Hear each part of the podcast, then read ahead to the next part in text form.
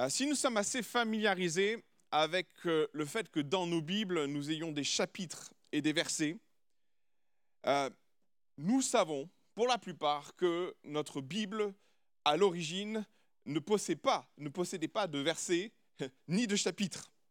Est-ce que vous le saviez? Les premières versions de Bible étaient des, des Bibles sans paragraphes, sans chapitres, sans versets, et c'était des blocs de texte en, grec ou en araméen en fonction de, ce qu'on lit, ou tout simplement en hébreu.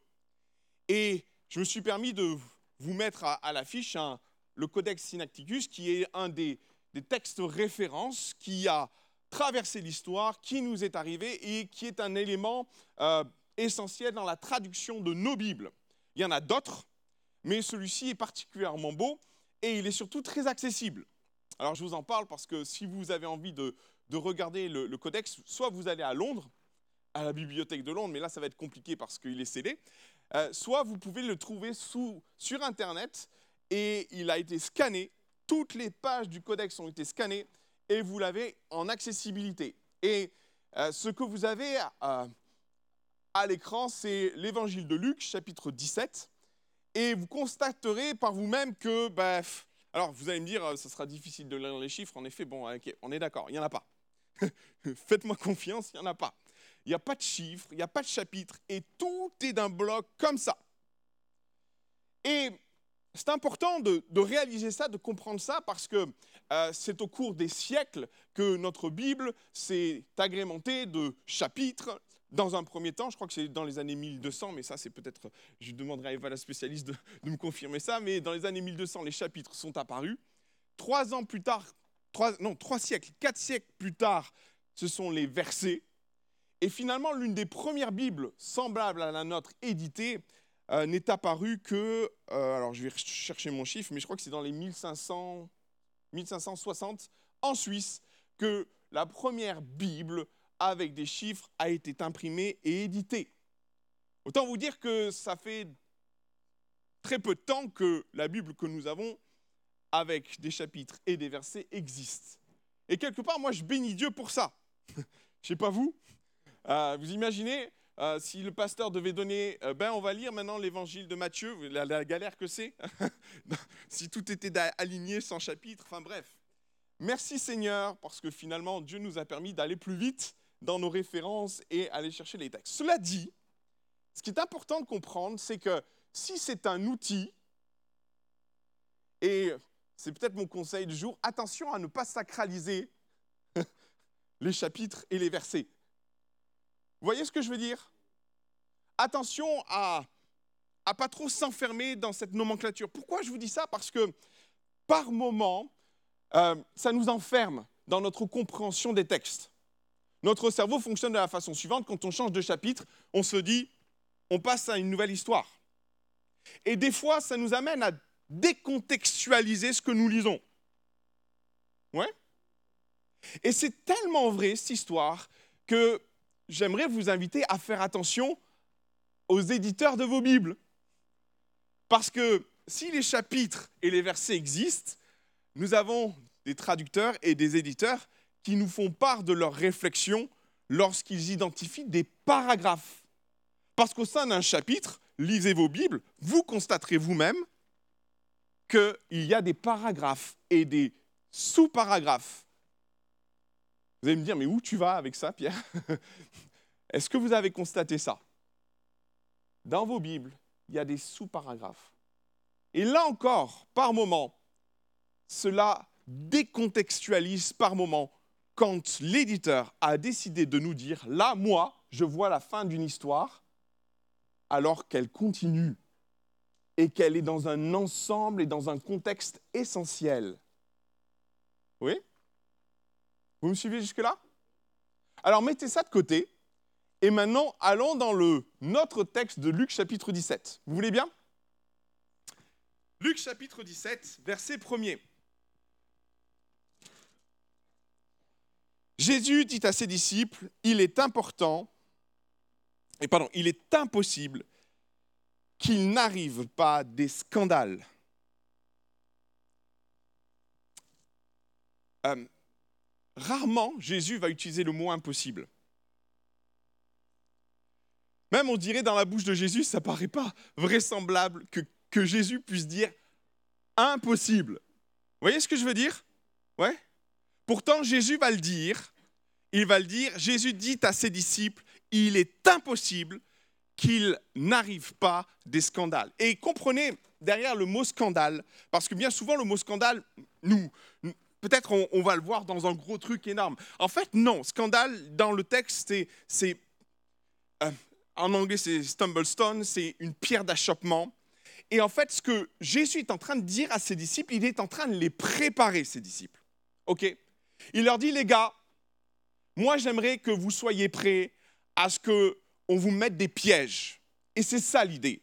Plusieurs versions vont dans ce sens-là, mais scandale ne nous traduit pas exactement la pensée de Dieu. La plupart des traductions vont dans ce sens. Il y a une traduction que je trouve magnifique, c'est la King James Version, qui est une, version anglaise juste extraordinaire, où il parle d'offense. Et moi, j'aimerais qu'on s'approprie le, le, mot offense plutôt que scandale, parce que scandale, ça ne va pas vous parler.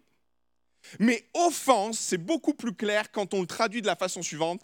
Il est impossible, en gros, vous, mes chers disciples, que vous ne viviez pas des scandales ou des offenses. En d'autres mots, les amis, on va venir vous embêter. On va venir vous poser des problèmes. On va vous venir vous rejeter. On va vous venir vous insulter. On va venir vous, vous, vous mépriser, vous rejeter, vous bannir, vous mettre en prison, vous crucifier, vous insulter. Mais ce que tu veux derrière, mais c'est ce que Jésus est en train de dire à ses disciples dans ce passage-là. C'est impossible que tu échappes à ça. Merci Seigneur. Waouh Et c'est Jésus qui dit ça. C'est impossible. On est d'accord, hein? Waouh! Et l'idée que Jésus développe derrière, c'est que toutes ces insultes, tous ces rejets, tous ces moments où nous nous sentons offensés dans l'esprit et dans le texte vont devenir des pierres d'achoppement pour toi, pour vous, mes disciples, pour vous qui êtes appelés à être mes enfants. Ça va devenir, et c'est ce que le texte dit en substance, vous allez être scandalisés, vous allez être prêts à trébucher. Qu'est-ce que Jésus est en train de dire là? Il est en train de dire que ça, ça pourrait devenir ces insultes, le fait qu'on vous blesse, qu'on vous méprise, qu'on vous insulte, qu'on vous rejette, vont devenir un piège, un élément qui pourrait vous faire trébucher dans votre foi, qui vont vous peut-être vous amener à, à rendre, à vous venger. Et le mot simple, c'est tout simplement pécher derrière. Vous comprenez bien le texte maintenant?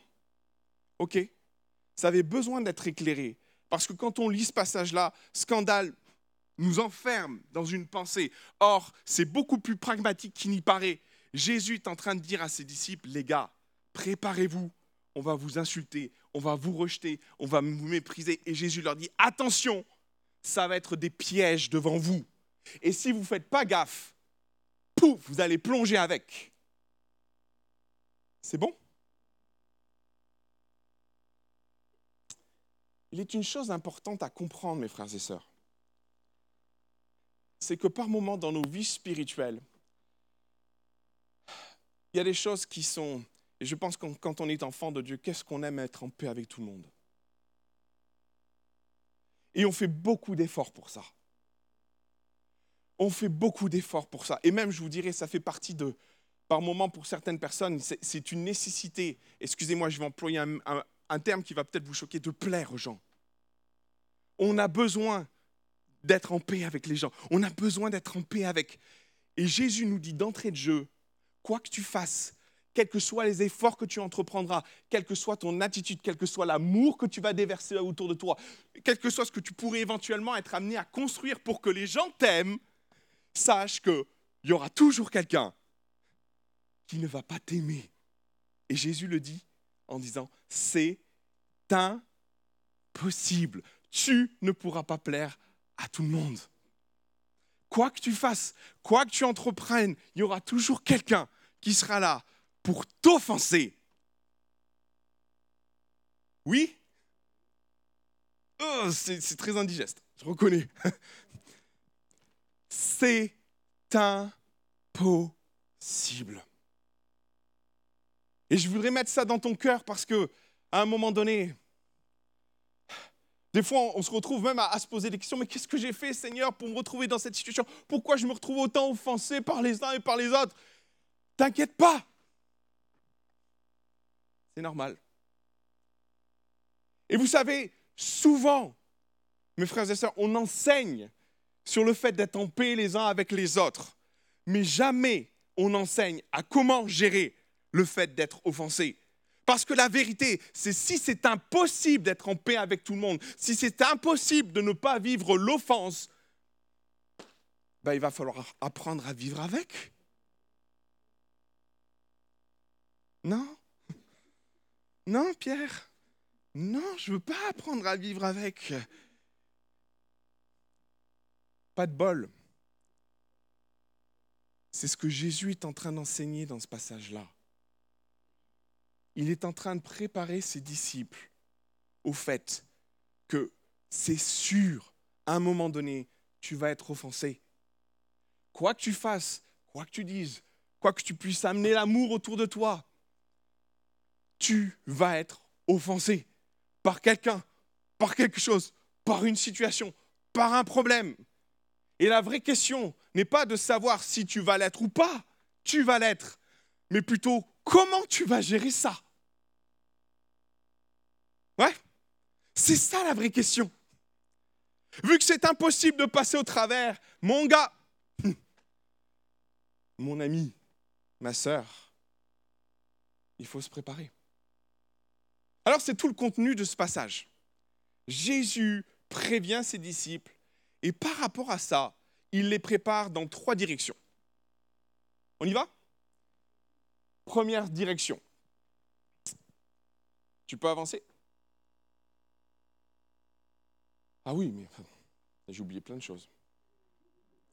C'est ça quand on prêche sans notes. Il est important de, de comprendre une réalité, c'est que les enjeux sont considérables.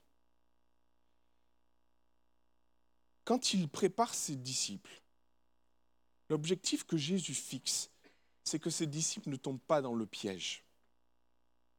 Ce piège-là, il est extrêmement violent parce que c'est ce que moi j'appelle le piège de la double peine. Non seulement tu es offensé, mais derrière, en plus, tu pêches. Et vous savez, c'est ça qui est problématique face à l'offense. Notre façon de le gérer va nous amener de nouveaux problèmes. Ou pas d'ailleurs. Il y a un texte qui m'a souvent interpellé, violemment d'ailleurs, c'est quand euh, Ruben et, Siméon, vous connaissez ce passage-là, vont décider de se venger d'une situation familiale. Leur petite sœur a été violée. C'est dans la Genèse. Vous connaissez ce passage?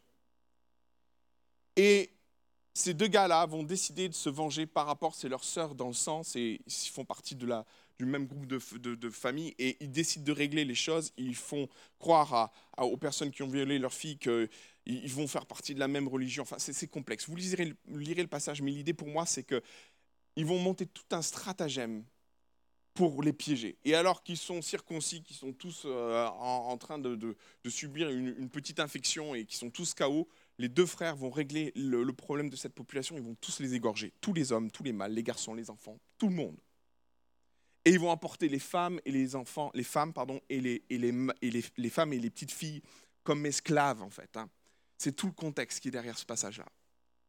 Et quand Jacob va voir ça, il va, il, va être choqué. Il va dire, mais je ne fais pas partie de ce conciliabule. Vos décisions, vos choix, vos, votre décision de vengeance, ça vous appartient. Mais Jacob va dire une chose au moment de l'héritage. Pour ces deux gars qui étaient censés être, faire partie des, des nations fortes, je vais vous disperser, vous n'aurez plus de promesses c'est la double peine. Tu vis une offense, mais en plus de ça, en fonction de comment tu gères ça, et si tu le gères mal, tu perds les promesses de Dieu. On est d'accord? Double peine.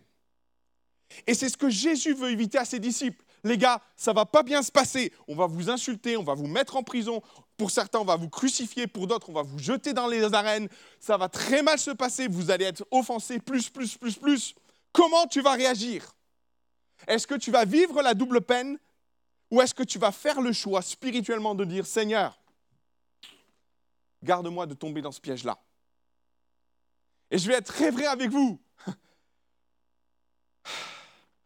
C'est plus facile de tomber dans le fait de, répondre et de se venger que d'être spirituel. Vraiment.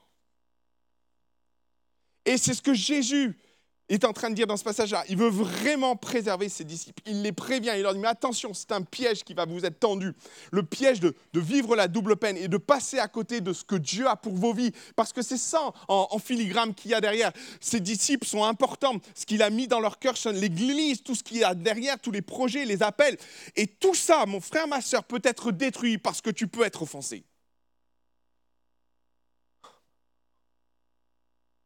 Mais c'est d'une violence, mes frères et sœurs. C'est un truc qui est, horrible. Non seulement on est offensé et on est blessé, mais en plus derrière, tu peux tout perdre, ce que Dieu a mis sur ta vie, ce que Dieu a investi sur ta vie. Et c'est ce que Jésus veut éviter à ses disciples. Alors il y a d'autres passages qui vont dans ce sens-là, dans le fait de ne pas pardonner. Parce que si la bénédiction s'en va, ça va même plus loin, c'est une malédiction qui vient sur toi. Oh, attendez, mais c'est moi qui étais offensé là, oh Et au plus on avance là-dedans, au plus on se rend compte que quand vous laissez l'offense devenir une pierre d'achoppement dans vos vies, ça peut vous éloigner très très loin de Dieu, de ses promesses, et vous amener à vivre une malédiction. Matthieu chapitre 18, 33. C'est ainsi que le Père céleste vous traitera si chacun de vous ne pardonne son frère de tout son cœur. Et qu'est-ce qu'il en est? Il dit à son maître irrité, il le livra au bourreau jusqu'à ce qu'il lui ait payé tout ce qu'il devait. Waouh Hébreu chapitre 12, verset 15, veillez à ce que nul ne se prive de la grâce de Dieu. Et comprenez, mes frères et sœurs, sans la grâce, on n'est rien. Donc à partir du moment où on est privé de la grâce, on n'est plus rien. Et notez dans la suite de ce qu'il dit, il dit, à ce qu'aucune racine d'amertume poussant des rejetons ne produise du trouble et que plusieurs n'en soient infectés.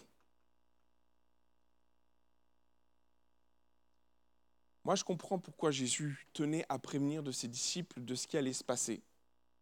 Parce qu'il ne voulait pas que dans le cœur de ses disciples, ils vivent la double peine. Ni la malédiction, ni l'opprobre, ni le jugement, ni l'isolation, ni la prison. Trop d'enjeux spirituels étaient sur leur vie pour que ces disciples passent à côté. Alors maintenant, voilà ce que Jésus va leur dire. Parce que Jésus leur dit, ne leur dit pas simplement, hé les gars, faites gaffe au piège. Il leur donne des éléments pour se rassurer et pour s'accrocher quand à un moment donné, l'offense vient à nous. Alors voilà les trois conseils de Jésus. Le premier conseil, en effet, et ça va s'afficher, là on peut aller avancer, il dit malheur à ceux par qui ils arrivent, verset 2, il vaudrait mieux pour lui, ou pour elle, hein, qu'on mit à son cou une pierre de moulin et qu'on le jeta dans la mer, que s'il scandalisait un de mes, petits. Comprenez ce qu'il était, de quoi il est question là. Jésus nous dit, si on t'offense, ça devient mon problème. Ouais c'est important de comprendre ça. C'est c'est pas simplement de le comprendre, mais de le vivre et de l'intégrer à nous. Vous savez, quand, euh, quand j'étais petit, je crois qu'on a tous fait ça. On joue au jardin d'enfants, et puis il y a un grand qui arrive, et puis il vous pousse. Et puis là, la première chose qu'on fait, maman Moi, je vois mes filles faire, je vois Juliette faire surtout, quand ses sœurs l'envoient paître. Juliette, papa Et papa, il arrive. Euh, mais c'est tellement vrai avec Dieu. Quand quelqu'un t'offense et met devant toi une pierre d'achoppement, n'y touche pas, n'y va pas, dis-le à ton papa. Mais je te dirais que même si tu lui dis, il le sait déjà, parce qu'il veille sur toi. il s'en occupe. J'aime pas faire ça, mais je vais, vous, demander de le faire. Réfléchissez à quelque chose qui vous offense. Et j'aimerais que vous vous disiez à haute voix, il s'en occupe. Vous voulez bien faire ça avec moi? Réfléchissez bien à quelque chose qui vous offense. Et maintenant, vous dites, tu t'en occupes. Vous avez le droit de le dire, hein? Tu t'en occupes. Et regardez le texte, il est, il est, waouh, Jésus va très loin. Il dit, ah, il vaudrait mieux pour lui qu'on lui mit à son cou une pierre. Et déjà, c'est pas tendre hein, comme histoire. Hein. Mais Jésus dit, vous savez quoi? Il vaudrait mieux pour lui ça que ce que je lui réserve en gros. C'est ce que Jésus est en train d'exprimer. Donc, quoi que tu puisses imaginer pour te venger, ça ne sera jamais pire que ce que Jésus lui réserve. C'est ça que le texte veut dire. Jésus s'en occupe. C'est bon? C'est intégré Deuxième chose, attention à vos relations. Jésus fait un peu de prévention. Et dans la suite du passage, c'est verset 3, du coup, prenez garde à vous-même, à comment on fonctionne les uns vis-à-vis des autres, parce que papa veille. Et il veille et compte. Ouais? C'est de la prévention que Jésus fait. Hein. Il nous dit juste là, attention les amis, il faut que ça se passe bien entre vous. Parce que si ça ne se passe pas bien, je, réglerai les comptes. Merci papa. Un peu de prévention. Troisième chose que Jésus va dire. Si ton frère a péché, reprends-le. Et s'il se repent, pardonne-lui. Là, jusque-là, à vrai dire, je vous dirais, ça va. Même à la limite, je pourrais vous dire, il y a déjà une étape qui pourrait être un peu compliquée, c'est d'aller le voir. Mais c'est le fondement. S'il y a un problème avec quelqu'un, va le voir. Et le but, c'est pas de lui arracher la tête, on est d'accord hein On est d'accord C'est pas non plus de le descendre. C'est d'aller le voir avec amour. Il y a quelques défis déjà dans ce texte, on pourrait prêcher là-dessus. Hein. Va le voir, et puis reprends-le, mais reprends-le avec amour et douceur. C'est ce que Paul va dire dans un autre passage. L'idée, euh, ce n'est pas de rentrer dans un, dans un pugilat, là non plus, hein, on est d'accord. Hein et s'il se repent, pardonne-lui. Je vous dirais, le premier coup, tout va bien. Et ça passe. Mais Jésus, lui, il voit le truc arriver et il se dit, sait-on jamais, si vous n'avez pas compris, mes chers disciples, et s'il a péché contre toi sept fois dans le même jour, ok? Et qu'il revient vers toi, te disant, je me repens, tu fais quoi?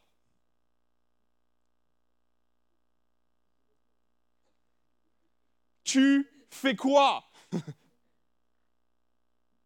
Sept fois, il t'offense de la même façon dans la même journée.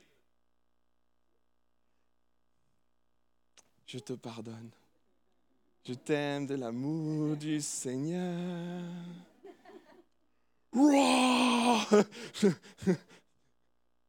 Soyons pas hypocrites, mes frères et sœurs, ce matin. Soyons vrais. Cette fois, on te marche sur les pieds. À un moment donné, on est quand même tenté de donner un bon coup de pied, là. Je sais pas vous. Là, ça devient du réflexe charnel. Vous voyez, c'est l'instinct primaire qui s'exprime avec amour. On a un bon copain qui parle de, de bourpif fraternel. Euh, soyons très vrais. Jésus voit le coup arriver. Et il nous prépare encore une fois. Il nous dit, ça pourrait être tellement redondant que peut-être tu serais tenté, au bout de la septième fois, de donner accès à la pierre d'achoppement qui est devant toi et de ruer dans les brancards. Soyons très honnêtes. Combien de fois on a donné accès à cette pierre d'achoppement au bout de la septième fois? Non, on n'attend pas sept en général. Hein. Déjà, au bout de la deuxième fois, ça commence à nous titiller. La troisième fois, là, c'est bon, quoi. Septième fois. Je vous dirais, en fait, Jésus n'est pas limité. Hein. Ça pourrait être mille fois que ça serait pareil. Hein. On est d'accord, hein mais déjà, cette fois, c'est pas mal.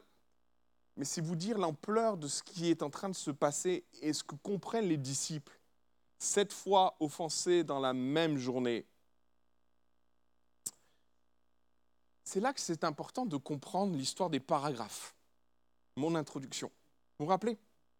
En fonction de vos Bibles, et c'est là que c'est, c'est très gênant, parce que j'ai une Bible d'études, et voyez, le chapitre, le verset 4 s'arrête et ça saute une ligne, me faisant croire et penser que le paragraphe et l'histoire s'est terminé.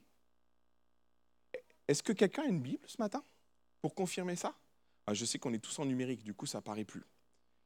Mais je vais vous faire grâce de ça. Et je vous invite à, à regarder ma Bible. Regardez, ça c'est le verset 4 et ça c'est le verset 5. Vous voyez un espace au milieu là?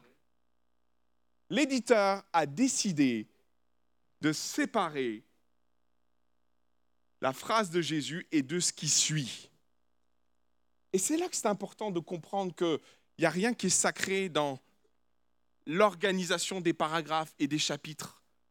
Parce que derrière les disciples, eux, ils ont gambergé quand Jésus leur a dit, au bout de la septième fois, pardonne encore. Et c'est là qu'on comprend cette phrase des disciples. Tu peux mettre. Du coup, les apôtres disent Seigneur, augmente-nous la foi. Qu'en pensez-vous? Qu'en pensez-vous?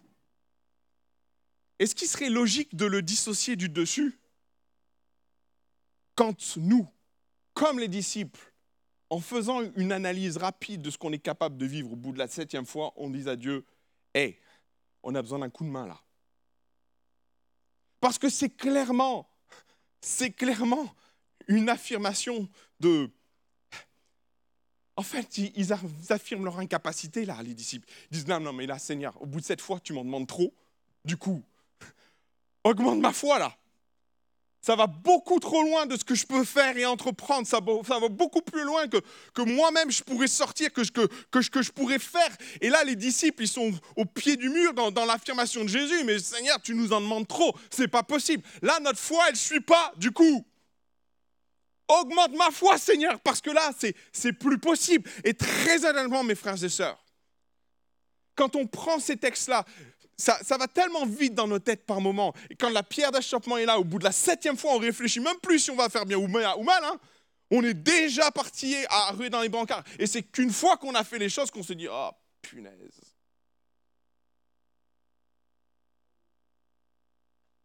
Pardon, Seigneur. Pardon, Seigneur. Et là, on se rend compte que, oh, Seigneur, en effet, oh, j'ai besoin de ta grâce. J'ai vraiment besoin de ta, ta, ta, ta, puissance dans ma vie parce que c'est trop compliqué là ce que tu me demandes de faire. Comment, comment je peux pardonner à quelqu'un qui va me marcher sept fois sur les pieds dans la même journée? Comment c'est possible, Seigneur, d'être capable d'être animé d'un amour fraternel vis-à-vis -vis de quelqu'un qui passe son temps à me mépriser, à m'écraser, à m'insulter, à me rejeter,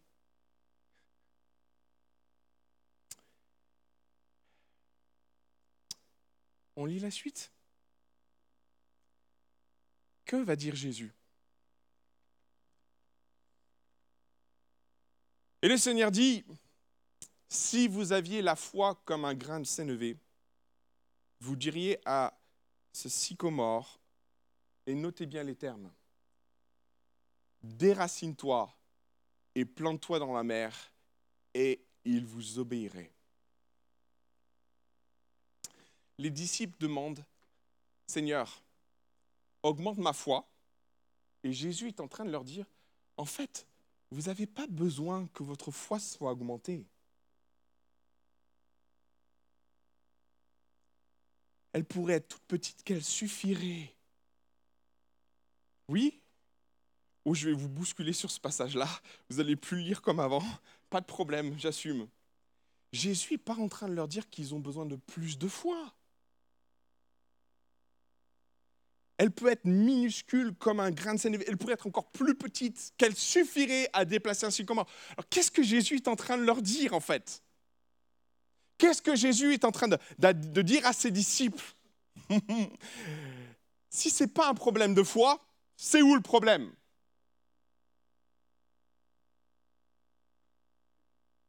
Vous pouvez répondre? Si ce n'est pas un problème de foi, c'est où le problème?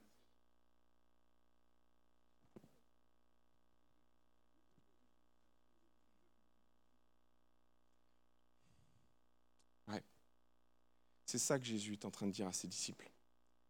Et dans la lecture totale de ce passage, on comprend le cheminement spirituel par lequel Jésus est en train de faire passer ses disciples. Les amis, vous serez offensés. Vous serez offensés beaucoup, beaucoup, beaucoup. Vous pourriez éventuellement chuter, mais vous ne chuterez pas parce que je m'en occupe. Vous ne chuterez pas parce que je serai avec vous.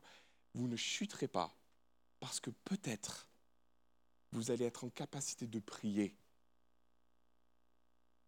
pour ne pas laisser ta colère l'emporter, pour ne pas laisser ta haine se développer, pour ne pas laisser la colère prendre le pas, pour ne pas voir émerger dans ta vie des racines.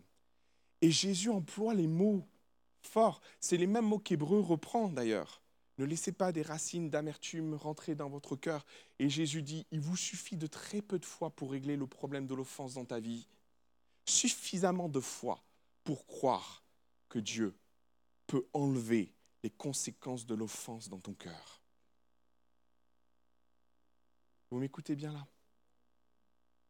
Sauf que mes frères et sœurs, c'est ça qui pose problème. Ce n'est pas un problème de foi, c'est un problème de le vouloir. C'est de faire le choix de dire Seigneur, il y a tellement de racines d'amertume en moi. Seigneur, et par moments, cette offense, elle devient comme un arbre, un sycomore planté en plein milieu de ton cœur avec des racines tellement profondes que c'est juste impossible par moments humainement à retirer. On est d'accord?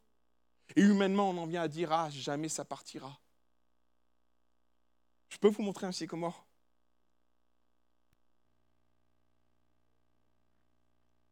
Ça peut monter jusqu'à 20 mètres.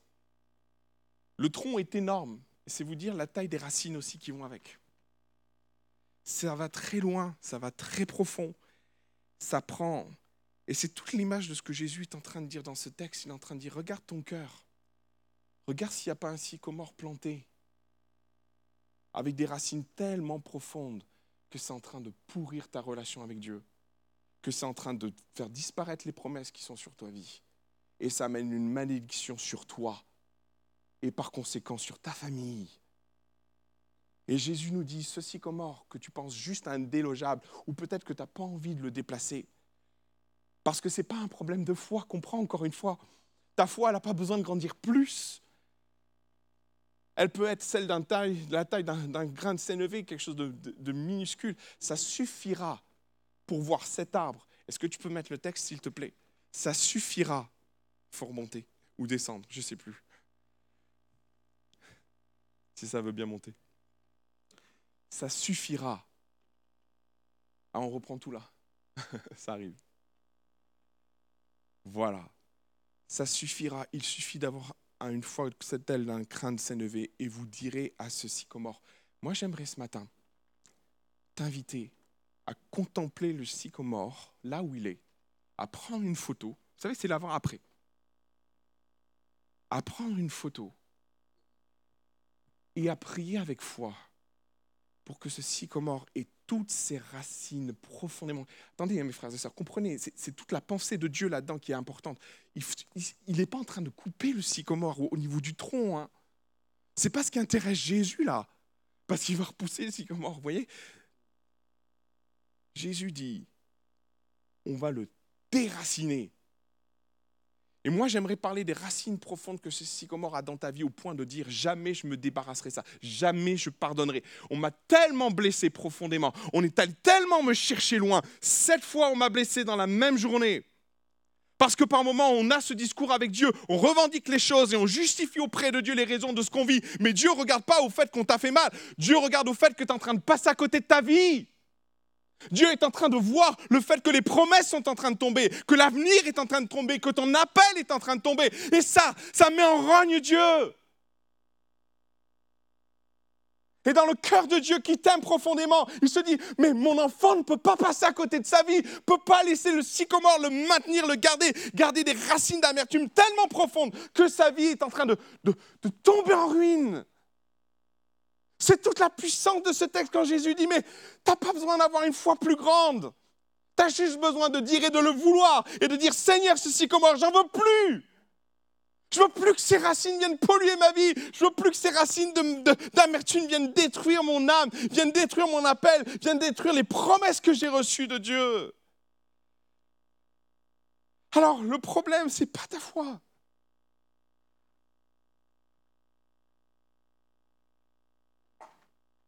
Ne serait-ce que de prier et de dire Seigneur, ceci comment là, j'en veux plus. J'en veux plus l'arbre, et pas que l'arbre, toutes les racines qui vont avec. Et de dire sincèrement, Seigneur, enlève-le, retire-le et jette-le au fond de la mer. Et au fond de la mer, il y a déjà nos péchés passés, voyez hein, Vous vous rappelez de ce texte? Le sycomore aussi, il va y aller et on va l'oublier. Et on va passer à autre chose et on va avancer. J'ai terminé mon message. Est-ce qu'on pourrait avoir une guitare? Ou un piano, peu importe. Et ce matin, je, je voudrais qu'on prie pour que les sycomores soient arrachés.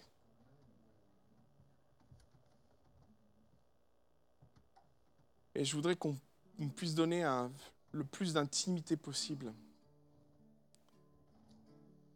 à chacun. Parce que c'est un temps avec Dieu là que je te propose. C'est un temps où ta foi va être mise en action.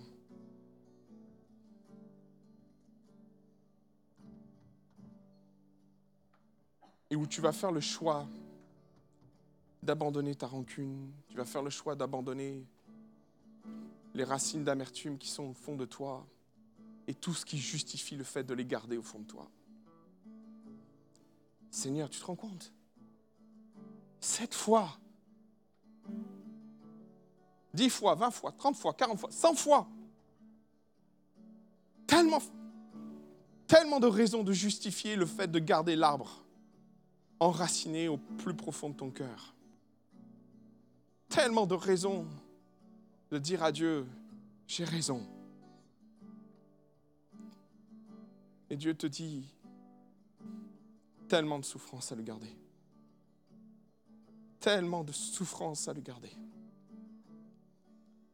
Tellement de belles choses perdues à le garder. Tellement de promesses gâchées à le garder. Tellement de joie, de paix, de connexion avec moi perdu, à vouloir le garder. Ce matin, j'aimerais juste t'inviter à considérer les choses d'une autre façon et de suivre le conseil de Jésus. Tu seras offensé. Et peut-être demander simplement déjà pardon à Dieu parce que face à l'offense, tu as sauté dans le piège. Et c'est devenu une pierre d'achoppement pour toi. Et tu as dit des choses, tu as fait des choses, tu as laissé la colère l'emporter. Tu as, été comme euh, les fils de Jacob, Siméon et qui ont sorti l'épée et qui sont passés à côté de leur promesse. Et c'est déjà un pas de foi de reconnaître ça et de dire Seigneur, je me suis fait avoir, j'ai sauté dans le piège.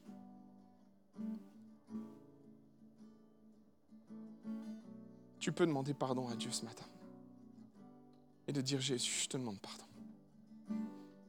Deuxième chose qu'on pourrait faire, c'est que tu as laissé l'arbre se planter au fond de toi. Tu as laissé une graine de sycomore prendre place au fond de toi. Tu as laissé l'arbre tellement grandir, grandir, grandir, que même humainement là, il est devenu plus impossible humainement d'entreprendre quoi que ce soit pour essayer de l'arracher. Il y a un mot qu'on dit, les choses se sont cristallisées. Et c'est ce que tu vis aujourd'hui. Il y a un sycomore en plein milieu de ton cœur, planté avec des racines tellement profondes. Et là, humainement,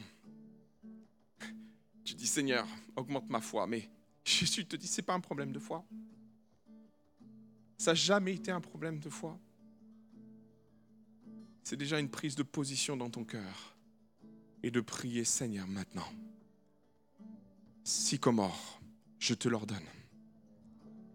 Toi et tes racines, dégage. Sycomore, toi et tes racines, dégage de mon cœur et va te jeter dans la mer.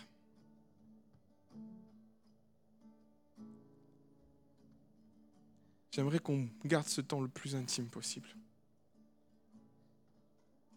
Je voudrais que, si c'est ta prière ce matin, je voudrais que tu la verbalises par un geste, par une attitude, que tu la matérialises, pardon, pas verbaliser, matérialiser. Je voudrais t'inviter juste à, te lever et je voudrais prier avec toi il y a un sycomore qui a besoin de disparaître. Et ce n'est pas un problème de foi, c'est en fait un problème de position. Il y a des prises de position qui doivent être prises ce matin. Et je voudrais t'amener à prendre position dans ton cœur publiquement devant Dieu en disant Seigneur, ce sycomore, j'en veux plus. J'en veux plus. Il est planté dans mon cœur avec des racines tellement profondes.